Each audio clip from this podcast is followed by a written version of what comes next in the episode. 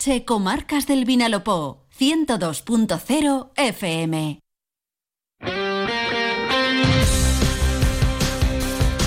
Deportes en Onda Cero Elche, con Monserrate Hernández. ¿Qué tal están? Un saludo, muy buenas tardes. Llegamos al 1 y 20 y en la sintonía de Onda Cero Elche con Marques de Vidalopó comenzamos con la información deportiva con Radio Estadio Elche. El Elche Club de Fútbol se dio una gran alegría en el estreno de la segunda vuelta con esa meritoria victoria por 0-1 en el campo del Club Deportivo Tenerife para colocarse a tan solo dos puntos de la promoción de ascenso a Primera División y a cinco del ascenso directo. Hablaremos de ese partido y escucharemos las declaraciones de su técnico Sebastián Becasese que sigue mandando mensajes al entorno en este mercado invernal. Todavía necesita tres o cuatro fichajes y solicita que aquellos jugadores que se quedaron fuera de la convocatoria el pasado sábado por decisión técnica tengan que apretar más para poder ser jugadores útiles de cara al siguiente encuentro ante el Real Valladolid. La primera jornada de la segunda vuelta se cierra esta noche a partir de las ocho y media en el nuevo Pepico Amat con un partidazo, el que va a medir al Club Deportivo Eldense frente al Real Zaragoza. Oportunidad para el debut de los fichajes Nacho Monsalve y Mo Dauda en las filas del equipo azulgrana y también del ex franjiverde Edgar Badía, todavía jugador de leche en calidad de cedido en la portería del Real Zaragoza. Y como cada lunes también les hablaremos de los resultados y partidos más importantes de este pasado fin de semana. Comenzamos. ¿Compraste la lavadora? ¿Lavadora? y secadora, frigorífico, horno. Cariño, no he podido resistirme a las rebajas del progreso elche.com. Elprogresoelche.com ya en rebajas. La tienda de electrodomésticos de la que todo el mundo habla. Distribuidores directos en primeras marcas con 30 años de experiencia en el sector y miles de clientes satisfechos. Estamos en Avenida Josep Joaquín Landerer 9 junto a Plaza Castilla. Teléfono WhatsApp 660-938-730 o en la web elprogresoelche.com. Elprogresoelche.com en rebajas. Y no pagues más por lo mismo. Bueno, pues comenzamos con la resaca que nos ha dejado el fin de semana para el deporte ilicitano y el de su comarca y comenzamos abriendo página con el Elche Club de Fútbol que el pasado sábado se da una tremenda alegría para recuperar el ánimo y para comenzar con muy buen pie la segunda parte de la temporada, la segunda vuelta del campeonato de liga en segunda división y vencía por 0-1 ante el Club Deportivo Tenerife en el estadio siempre complicado del Heliodoro Rodríguez López, donde el Elche no vencía desde hace 36 años. Un tempranero gol del canterano Rodrigo Mendoza le servía al Elche para sumar tres puntos más, para colocarse con 33 y acercarse a tan solo dos puntos del cuarto clasificado. Ahora mismo hay un cuádruple empate entre el cuarto y el séptimo y el Elche Club de Fútbol está muy cerca del que va a ser su próximo rival, el Real Valladolid. El siguiente partido del Elche el domingo a las 9 de la noche ante el Real Valladolid. Un Elche que nuevamente si encadena dos victorias consecutivas hasta incluso podría dar caza a los seis primeros clasificados. Pero en primer lugar, hablando del partido del pasado sábado, el Elche tuvo una actuación destacada, sobre todo en lo defensivo, en lo ofensivo no tuvo tanto protagonismo, pero al final lo que vale son los tres puntos. Un gol, el primero en partido oficial de Liga de Rodrigo Mendoza, que le servía al Elche para sumar esa victoria y sobre todo en un momento determinante de la temporada, de esos que pueden marcar un punto de inflexión en el calendario de un equipo, donde se habían generado muchas dudas como consecuencia de la convocatoria, tan solo 18 futbolistas, donde había 16 de la primera plantilla, más dos canteranos y la ausencia de hasta nueve jugadores, seis de ellos eh, por obligación, seis bajas obligadas y tres que se quedaron fuera por decisión técnica, la de Lautaro Blanco, Raúl Guti y Sergio León. Los dos primeros siguen buscando aclarar su futuro en este mercado invernal, como ha solicitado Becasese, que lo aclaren esta semana, y Sergio León en un caso muy complicado porque el delantero del Elche, el que pudo ser el fichaje estrella o con más nombre en el pasado mercado veraniego, que se quedó fuera por decisión técnica porque Becasese no se cansa de repetir que todos los futbolistas tienen que dar el 100% ya no solo para ser titulares, sino ahora hasta incluso en la segunda vuelta del campeonato para poder entrar en las convocatorias. Incluso volvió a repetir en la comparecencia postpartido que le da igual viajar con 18, con 20 o con 15 futbolistas. Solo quiere jugadores que estén comprometidos, que lo estén dando todo y que sean capaces de ofrecer el 100% de su rendimiento. Vamos a escuchar qué es lo que decía Sebastián Becasese de esa convocatoria de 18 futbolistas y también de la necesidad del equipo de poder firmar a tres o cuatro jugadores más. Sí, yo creo que eso es muy meritorio del equipo, de todo el esfuerzo que, han hecho. Somos el equipo más intenso de la liga en, velocidades a más de 21 y 24 y para poder sostener eso hay un trabajo muy grande en la semana de los chicos.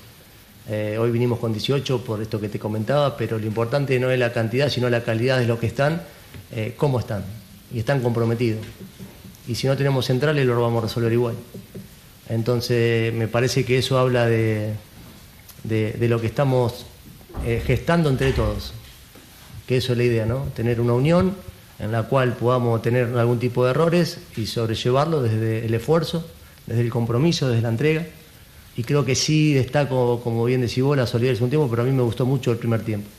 Me gustó mucho porque todo el tiempo me sentí, me sentí representado por estos futbolistas a la hora de, proponer el juego, que es lo más difícil, ¿no?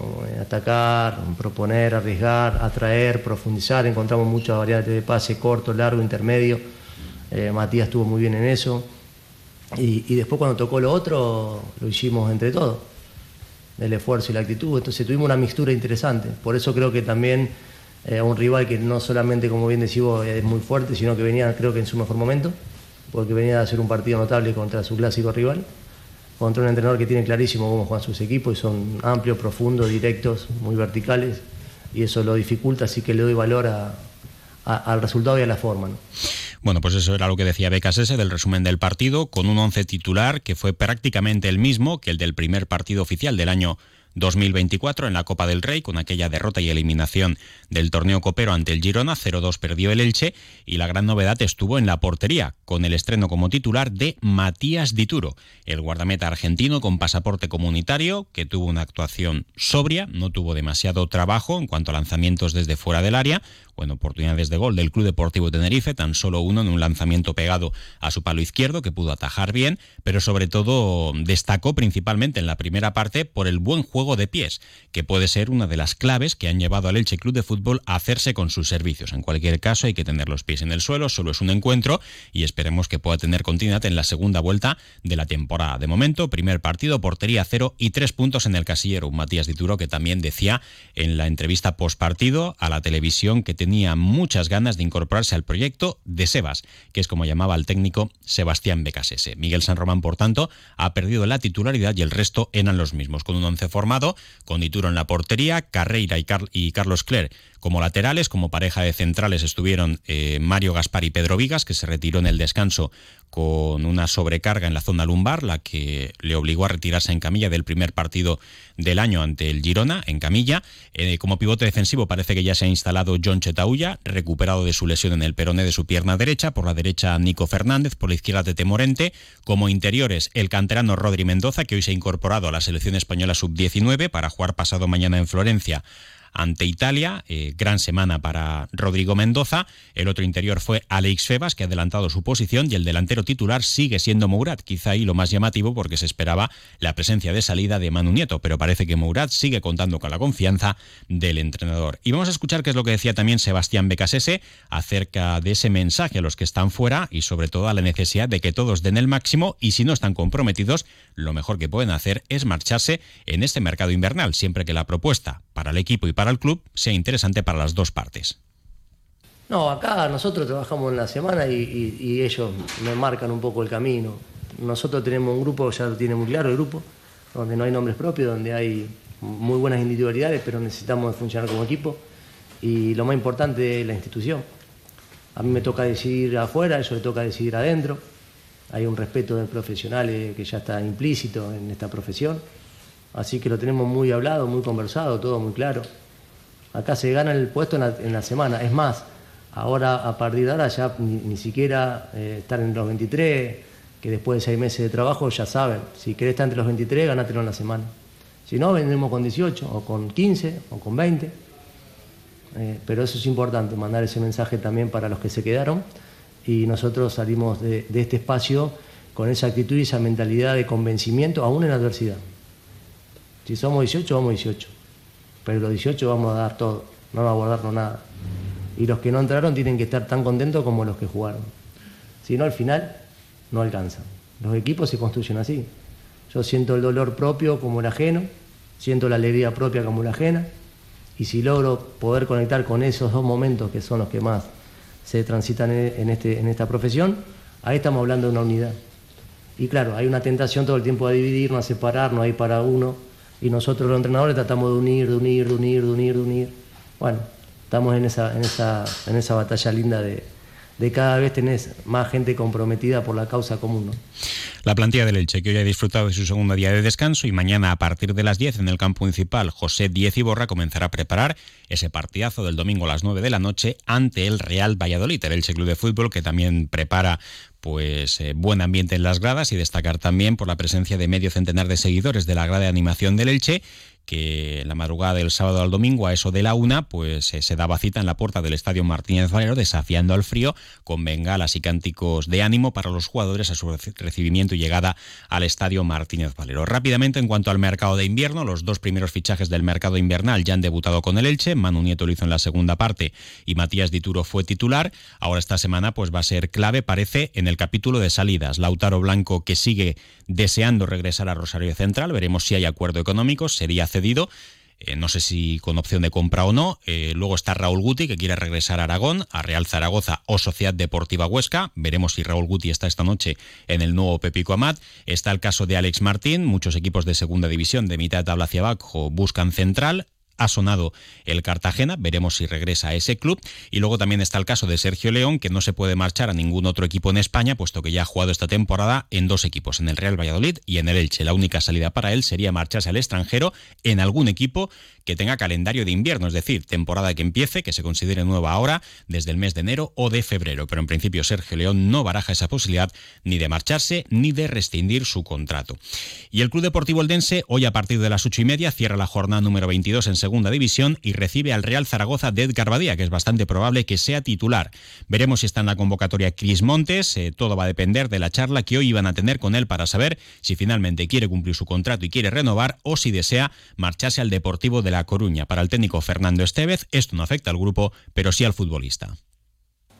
Al grupo no, afecta al jugador. Yo creo que el grupo es lo suficientemente maduro eh, y tenemos la suficiente veteranía como para encajar estas situaciones con normalidad. Estamos en mercado de invierno, hay rumores, y bueno, yo creo que el director deportivo hace dos días explicó cuál es la situación, me remito a lo que dijo Manu, pues para que, porque creo que no se puede hablar más claro, eh, la situación en la que es. Eh, luego hay que saber separar la parte personal de la profesional pase lo que pase, nuestro concepto personal de Cris no va a cambiar y creo que el de él hacia nosotros tampoco. Pero bueno, al final tiene que entender que es una decisión de club y hasta que no se resuelva esa situación, pues evidentemente eh, creo que el jugador mm, está con la cabeza en otro sitio y no puede estar en condiciones de poder competir.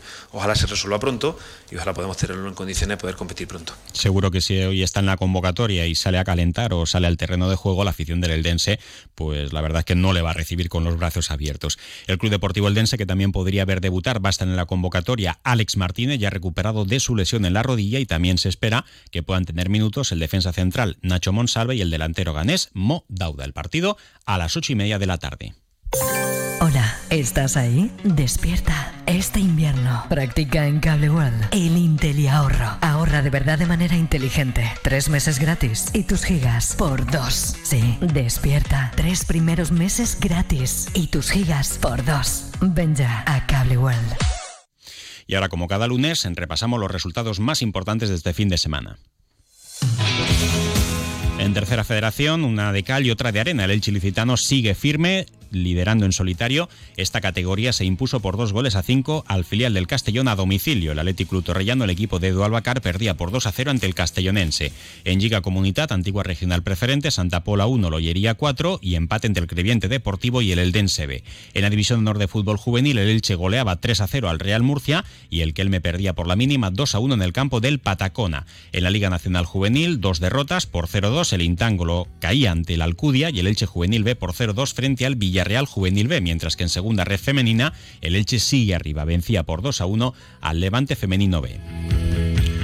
En balonmano femenino, en la European Cup, en la ida de los octavos de final de esta competición europea, el Atic Go Club Balonmano Elche cedía la ventaja con la que tuvo prácticamente todo el partido y caía por un gol 27 a 26 en la pista del Madeira. El próximo sábado por la tarde, compromiso de vuelta en el pabellón Esperanza Lax. Espera gran ambiente por parte de la afición ilicitana. En la Liga Guerreras Iberdrola, el Elda sumaba puntos de oro. Ganaba por 23 goles a 21 al Oviedo. En la primera estatal masculino, masculina, el Atic Go Club Balonmano Elche también perdía 38 a 30-33 ante el Cantera Sur, mientras que el centro excursionista Eldense caía por la mínima 34-35 frente al Granollers. En voleibol, en la Superliga masculina, nueva derrota para el volei Villena Pertret por 3 a 0 ante el conqueridor de Valencia. En la Primera Nacional, el Elche cedía por 3 sets a 1 en la pista del Universidad de Granada. En waterpolo para finalizar en la primera femenina, Club Waterpolo Elche 7, Waterpolo Pontevedra 10 y en segunda masculina, Club Waterpolo Elche 14, Club Natación Ciudad de Palma 18. De esta forma, los dos equipos licitanos perdían en la jornada celebrada este pasado fin de semana. Nosotros lo dejamos aquí. Recuerden que tienen más información en nuestras redes sociales y sobre todo en nuestra página web en Onda Cero Elche, en onda cero.es en onda es barra Elche. Les dejamos ahora con la información local y comarcal con David Alberola. Un saludo. Comercial Persianera. Puertas, tableros, parquets, cocinas y bricolaje. Onda Cero